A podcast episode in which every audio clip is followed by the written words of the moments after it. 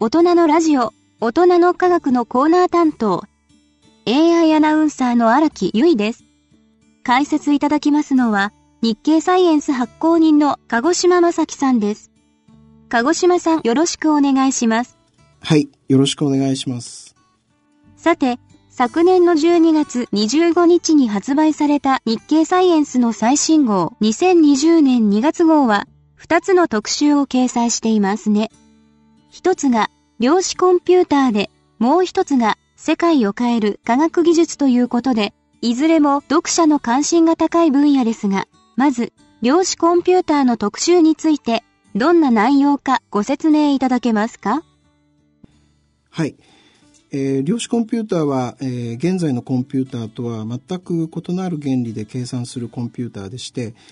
えー、その実現にはものすごく時間がかかると言われていたんですけれども昨年の10月、えー、Google の量子 AI グループを率いますジョン・マルティニス博士らがですね超電導回路を使った量子コンピューターを作りまして世界最速のスパコンだと1万年ほどかかる計算の実験えこれは量子超越という実験なんですけれども、えこれを200秒で実行したと、え科学雑誌のネイチャーに発表しました。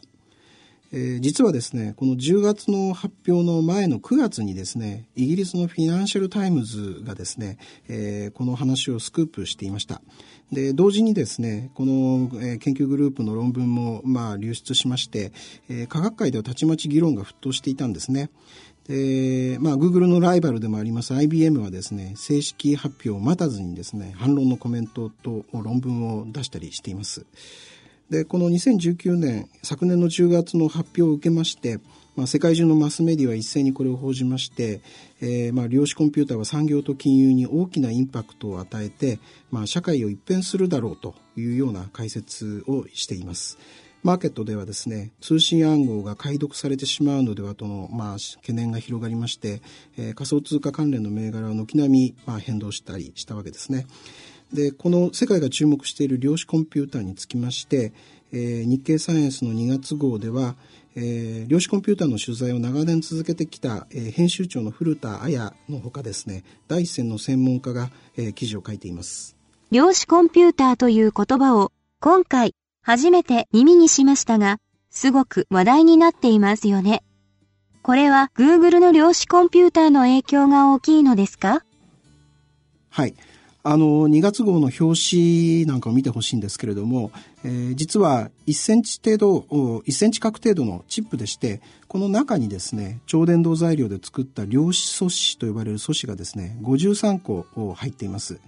で、これに対しましてですね、世界最速のスーパーコンピューター、スパコンですけれども、えー、これはアメリカの国立オークリッジ研究所のサミットなんですけれども、まあ、こちらは数にしまして、えー、一傾個、10の16乗項を超える、まあ、トランジスタを搭載していまして、まあ、こちらは広い室内を占めるような非常に巨大なコンピューターなわけですね。で、えー、Google, がまあ成功したという量子超越という計算実験なんですけれども、この量子超越という意味はですね、量子コンピューターで従来のコンピューターにはできない計算をするという意味の造語なんですね。計算速度がはるかに速いとか、通信暗号がすぐに解読されてしまうとか言われているのを聞くと、量子コンピューターはものすごい性能を持っているように思いますが、Google が作った量子コンピューターは近い将来、世界を変えるのでしょうか？えー、その質問の答ええー、といたしましてはですね、まあ、Google の量子コンピューター自体がですね、近い将来に世界を変えることはないというふうに見られています。えー、今回、あの、スパコンを超える計算ができたのは、えー、量子超越を実証するために作られた特殊な計算だけですし、それから量子ビットというものがあるんですけども、えこの量子ビットは53個とごく小規模で、えー、演算回数も限られています。えーえー、それからまあ通信暗号、これも解読できません。えー、今後だから、えー、科学者や産業界がやりたい何らかの実用的な計算ができるようになるかどうかというのは現段階では未知数だそうです。しかし、今回のまあ研究の意義はそこではなくてですね、まあ、あの、本当の凄みというのは、まあ、量子素子がですね、たった53個で世界最速のスパコンを凌駕する計算をやってのけたというところです。えー、53個の超電導素子がですね10の16乗個を超えるトランジスタを持つスパコンをですね桁違いのスピードで、えー、まあ、破ったわけですね。えー、量子調通の達成っていうものはですねえー、まあ、ある意味で言うとこれまでコンピューターの発展を伝えてきたさまざまなニュースとは本質的に違ってですね、まあ、その意味するところというのは量子だけが可能とする全く新しい計算が登場して、えー、それによる爆発的な計算の加速が、えー、初めて目に見える形で現れたことを意味するというふうに専門家は考えています。なるほど。そもそも量子コンピューターはどんな風に動いているのですか？はい。えー、その質問に答えるのとても難しいので、ぜひ2月号を読んでいただきたいんですけれども、えー、簡潔にまあ説明しますと、えー、量子コンピューターは量子力学に基づいております。えー、この量子力学によりますと、えー、観測されていない物体というのは相反する状態を同時にとります。1個の電子は右と左に同時に存在しますし、えー、1個の光子光の粒ですね。1個の光子はあちらとこちらに同時に進みます。そして、えー、ある種の超伝導回路はですね電子のペアがあるという状態とないという状態の2つの状態を実現します。でこのような相反する状態の共存を重ね合わせと呼びます。で現在のコンピューターはですね1または0を記憶する素子で、えーまあ、基本素子でできているのに対しまして量子コンピューターの基本素子であります量子ビットっていうのは1と0の重ね合わせによってその2つを同時に保存することができます。で0と1の重ね合わせになった量子ビットが2個ある時、えー、それらを相互作用させてですね、えー、量子もつれという状態にしますと4つの状態の重ね合わせができます。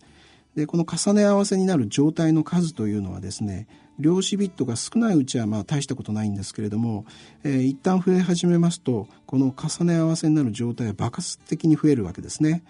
えー、Google の53個の量子ビットの、まあ、量子チップではですね、まあ、2の53乗項ということで、まあえー、10の16乗のビットパターンが重ね合わせになるわけです。えー、まあ、量子コンピューターはこのとてつもない重ね合わせをですね、えー、計算のメモリーとして利用することができるわけです。Google が行った実験はどんな内容なのですか？はい。えー、今回 Google が行った量子超越の実験はですね、まあ、ハードの計算速度を比較するのが目的なので、えー、計算の最後に有用な情報を取り出すような工夫というのはしていないそうです。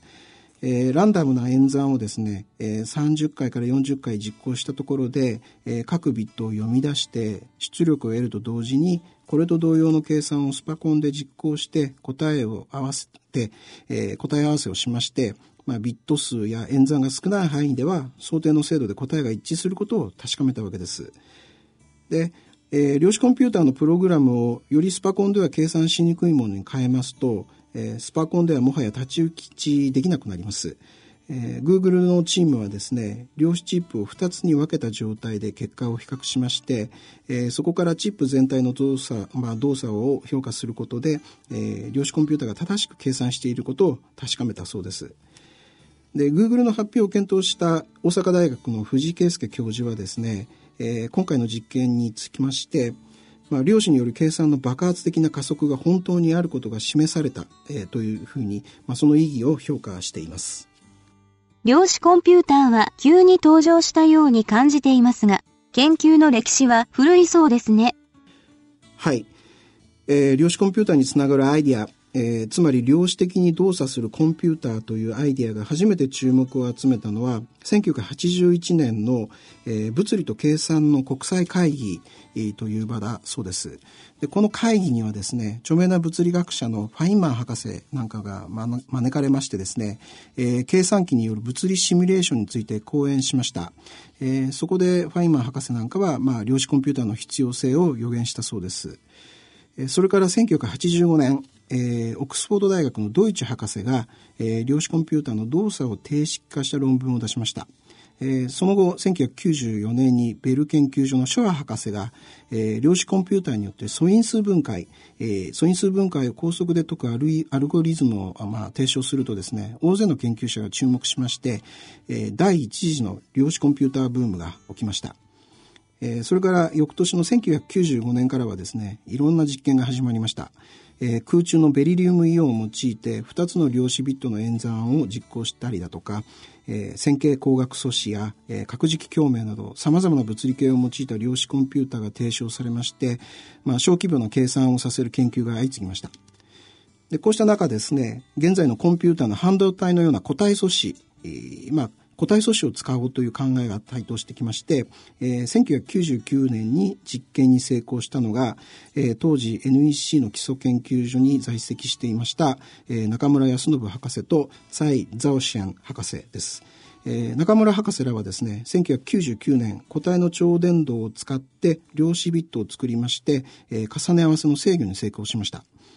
えー、日経サイエンスの編集長の古田がですね、グーグルのマルティニス博士を取材した時にですね、えー、博士はですね、まあ、当時の中村の実験にはすごく興奮したんだと、それに触発されて自分たちもやろうと考えたというふうに話していたそうです。日本は当時、量子コンピューターの研究の世界の先端を走っていたのですね。はい、そうですね。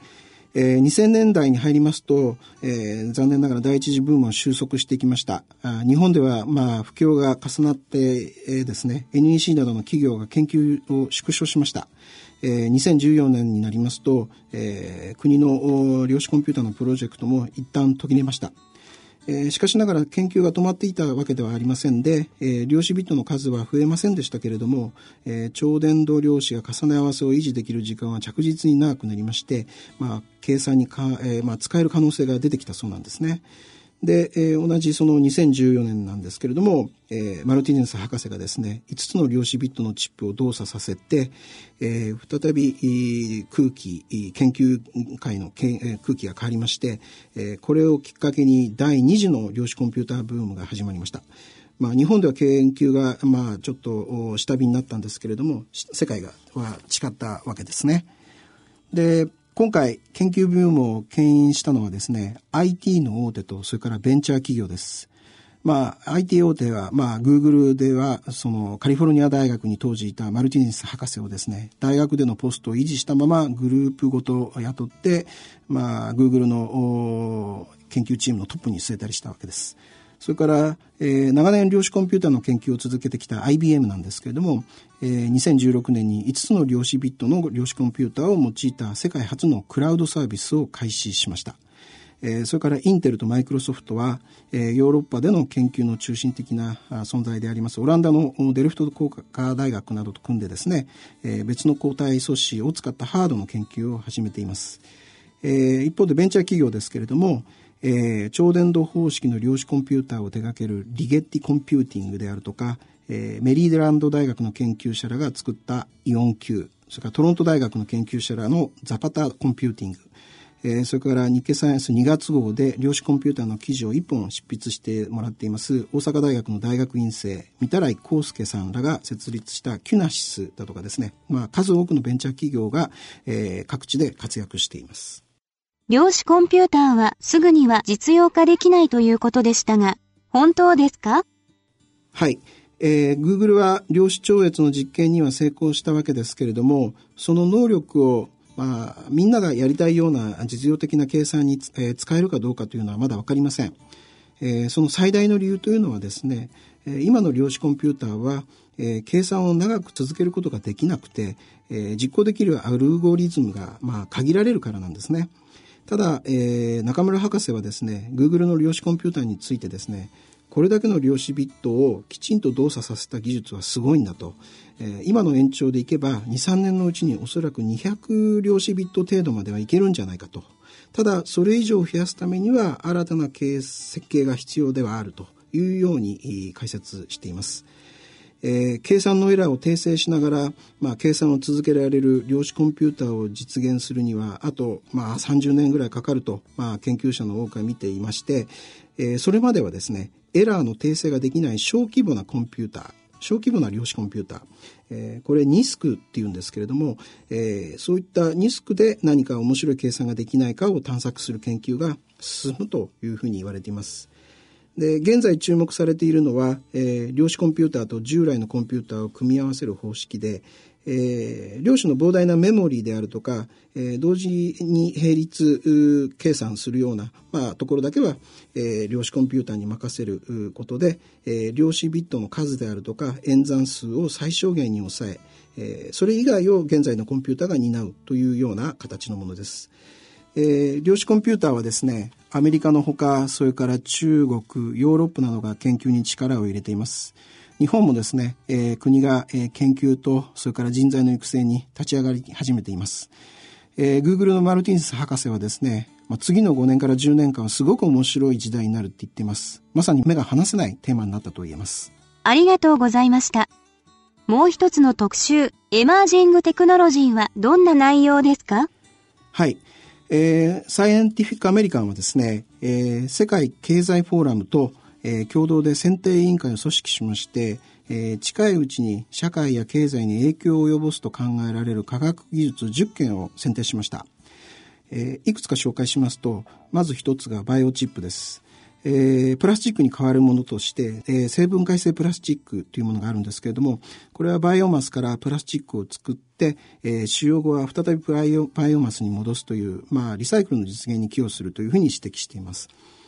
それからソーシャルロボット。えー、人と関わって感情的なつながりを築くように設計されたロボットでして、えー、例えば、えー、ヒューマノイド型のそのペッパーなんか皆さんご存知だと思いますけれども、えー、これは人の顔と、えーまあ、基本的な感情を認識して、えー、胸のタッチスクリーンを通じて会話ができるものですね。